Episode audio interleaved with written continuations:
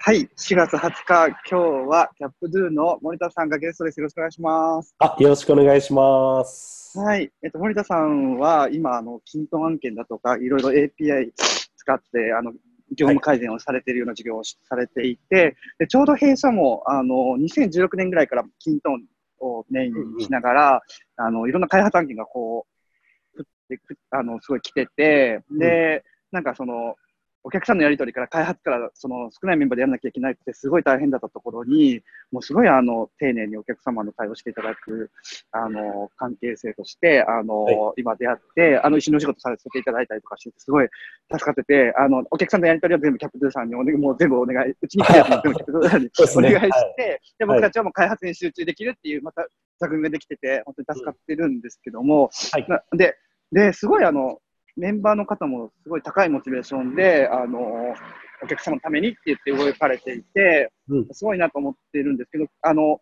そういえば、その、森田さんがその今のキャップドゥをなんで作りたいと思ったのかっていう話なかなかその、聞あいてなかったので、ぜひ今日はそういう話をお伺いできればなと思ってます。はい、わかりました。。はい。えーはいはい。どうぞどうぞ。自己紹介から。はい。お願あ、いしまそうですね。はい。改めまして、あの、株式会社キャップドゥの森田と申します。よろしくお願いいたします。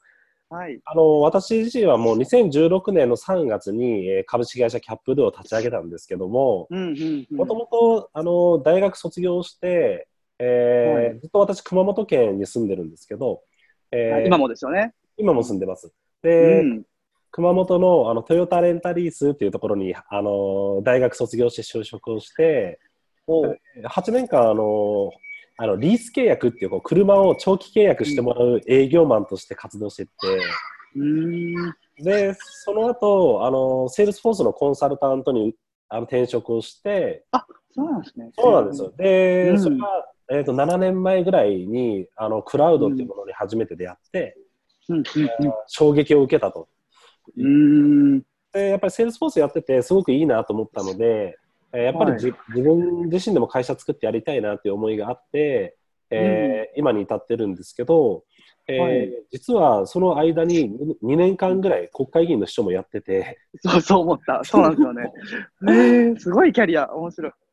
で国会議員の秘書の時もセールスフォースを使って、えーあのなんか支援者の皆さんの管理をやったりとか、まあ、そういううん。でそういう経験をもとにあのコンサルティング会社を今立ち上げて、えーうんやってるっていう感じですね。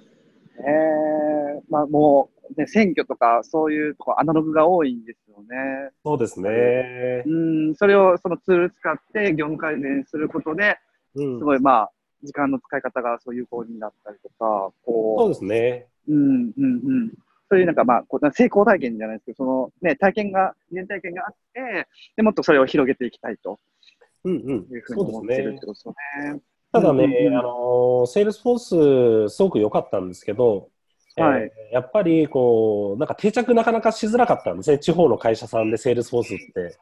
あのうでんすごいいいなんですけど、なかなか定着しないなっていうのがあって、うん。で会社を作った時に、はい。えーなんか我々こうツールを売るっていう会社ではなくて、うん。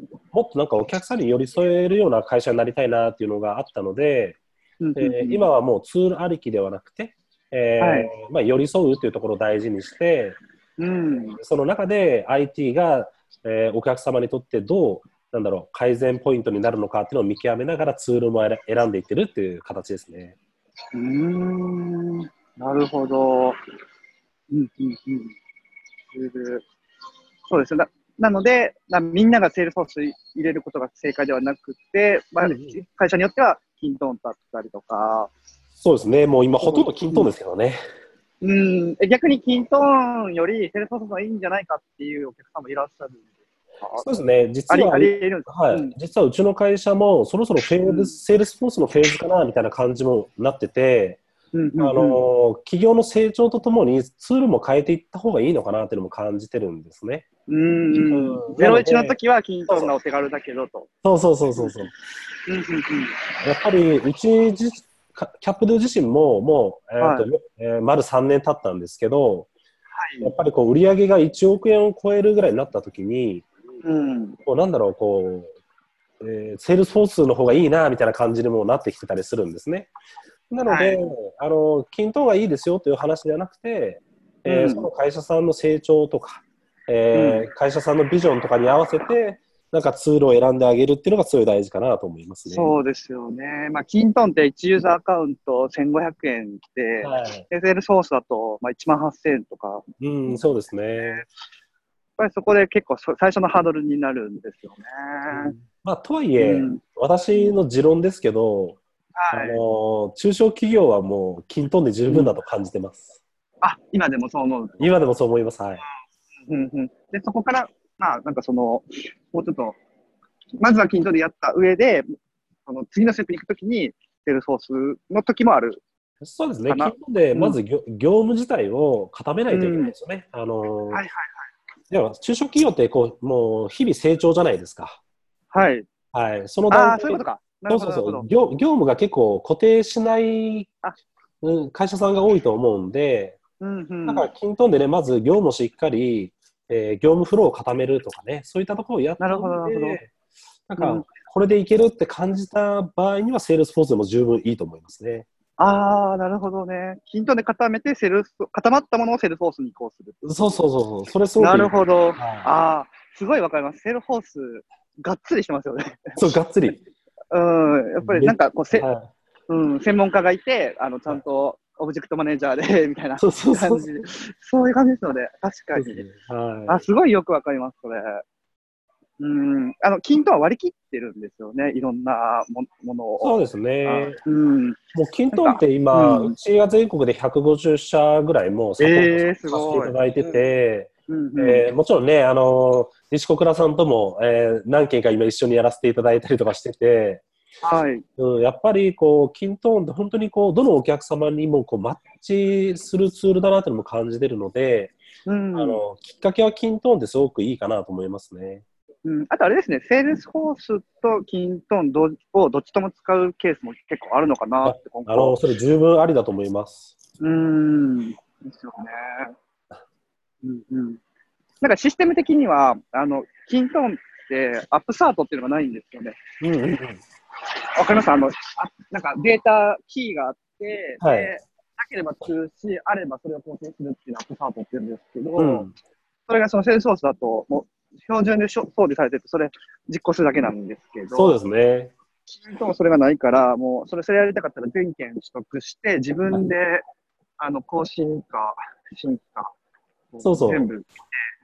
あれ結構、で、そうですね。なので、まあ、成長段階なので、キントーンは、なんだろう、運用でカバーしようね、みたいなところが強あ、いかなそうですよね、そうですよね。はい。なんか80%のものが3分でできるっていう、なんか、触れ込みでやってますよね。そうですね。はい。だから、だから立ち上げるときはすごいいいんですよね。まあ、はい。あの、言うてもですね、いろいろまだ固まってないわけだから、そうそう今より絶対良くなるっていうので、キントーンをやっていて、そうですねそ。こから固まったら、あのもっと良くするためにセールスフォースにしていきましょうんうん。う。ん、なるほど。いや、今でもやっぱこう、セールスフォースの相談も来るぐらいだし、はい、来ます。うん、なので、まあど、我々としてはどっちでもいいんですけど、うんうんうん。やっぱりそのお客さんとしっかり話し合った上で、えーはい。どっちを選択するかというところは、我々結構大事にしてるポイントかなと思います。うーん、なるほど。じゃあ、あの、顧客っていう意味では、もう、はい。その業種問わず、あらゆるそうですね、あのまあ修行が強いとかね、今ありますけど、そうですね、業種問わずなんですけど、はい、大体今、100約150社ぐらいのお客様の中で、はい。えー、事業の先生方が30から40社ぐらい占めてるんですね。うんうんうん。であとは、まあ、熊本にいながらなんですけど、熊本のお客さんとか九州のお客さんって30社ぐらいで、ほうほそうなんですよ、もうほとんど関東と2割か関西、うんそうそうそう。飛び回ってますよね、森田さんね。そうなんですよ。なので、は本当になんだろう、全国でキャップドゥを待ってくれてるお客さんって絶対いるなっていうのも感じてるので、はい。なんだろう、いい意味で片思いって、もう絶対キャップドゥを待ってるお客さんいると信じて今全国回ってる感じですね。すごい。なあのまあ、場所は問わず、業種問わず。そうですね。もううんまあ、基本的にうちは、ね、飛び回ってるんですけど、基本的にお客様のところ、はい訪問しないという会社なので、うんうんすべてオンラインで、あのーねやって、ますよね。やってるっていう会社なので、そのあたりも結構、うんら少人数で全国をカバーできるというポイントもそこにあるのかなと思います、ねうんうんうん。えーそお客さんはそういう人で、で、実際にその、実際にパートナー、あの人のキャプルの人増やしたりとかうんうん。するときは、なんかどういう人と一緒に働きたいというか？そうですね、えーとはい。私自身、すごい、なんだろう、あのーまだ30、今年に7になるんですけど、はいあ。のーなんか自分の中ではすごいいろいろ経験してきてるなっていう感じをしてて、はい。その経験の時に感じさせられたのが、やっぱ出会いを大事にしたいなって思ってて、うん。なのでね、西小倉さんとも、あのーはいあの時の出会いがあって今があるっていうのもあるし、はい。だかここっちから探しに行くっていうよりも、なんだろう、うんポイントポイントで出会った人の、うん。出会った人とのご縁を大切にし、うんなんかいつの間にかパートナーにもなっていただいてるっていう人たちが多いですね。ああ、確かに。あの、あ、じゃああれですか、採用媒体使って、こう、なんか、採用 KPI 立てとかはもうやってないし、やらない。そう一切やってないしやら、やるつもりもなああ、すごい。なるほどくて、。なんか出会って、うんああ、この人めっちゃいいなって、なんか自分に持ってないもの持ってるなみたいな人とだともう、うんうんうんもう一緒にやりたいって思っちゃうんですよね。へえ、いいですね。はい。なんか人そうそう定着してますよね、それで。そう、なんかね、人を選人を選ぶっていうか、うんなんか一緒にやりたいなっていうメンバーは、なんかはい。私よりもすごいっていう人間よりも、なんはいか私の知らない世界を詳しく知ってるみたいな人と、私はチームになりたいと思ってて、うんなんか俺すごいよみたいな人よりも、なんか、話をしてて、うわあ、うんなんか、俺よりも全然知らない世界のことたくさん知ってるみたいな人を一緒にパートナーとしてやっていきたいというスタンスですね。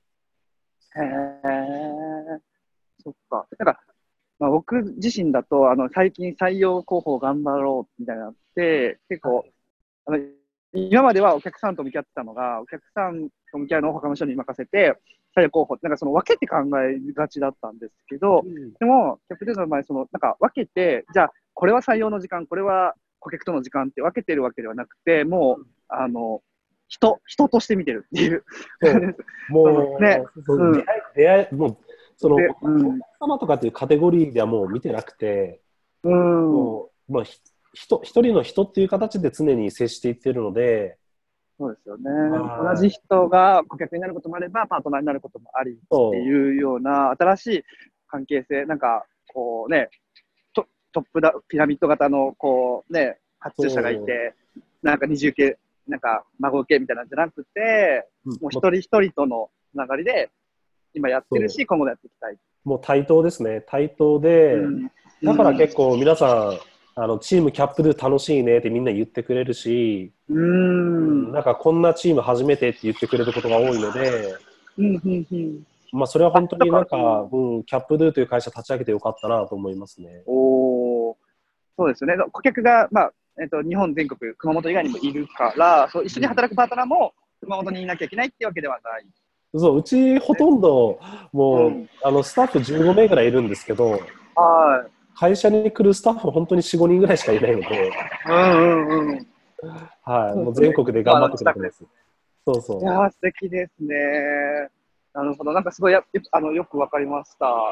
なかなか、はいあの、ね、普段はあの実務の話しかできてないから、そうですねあの思いとかすごい聞けてよかったです。いやなんか今日不思議な感じでしたけど、楽しかったですよ。はい、ありがとうございます。またぜひ2回目も。はい。はいありがとうございます。こはい、キャップドゥの森田さんでした。ありがとうございました。ちらこそありがとうございました。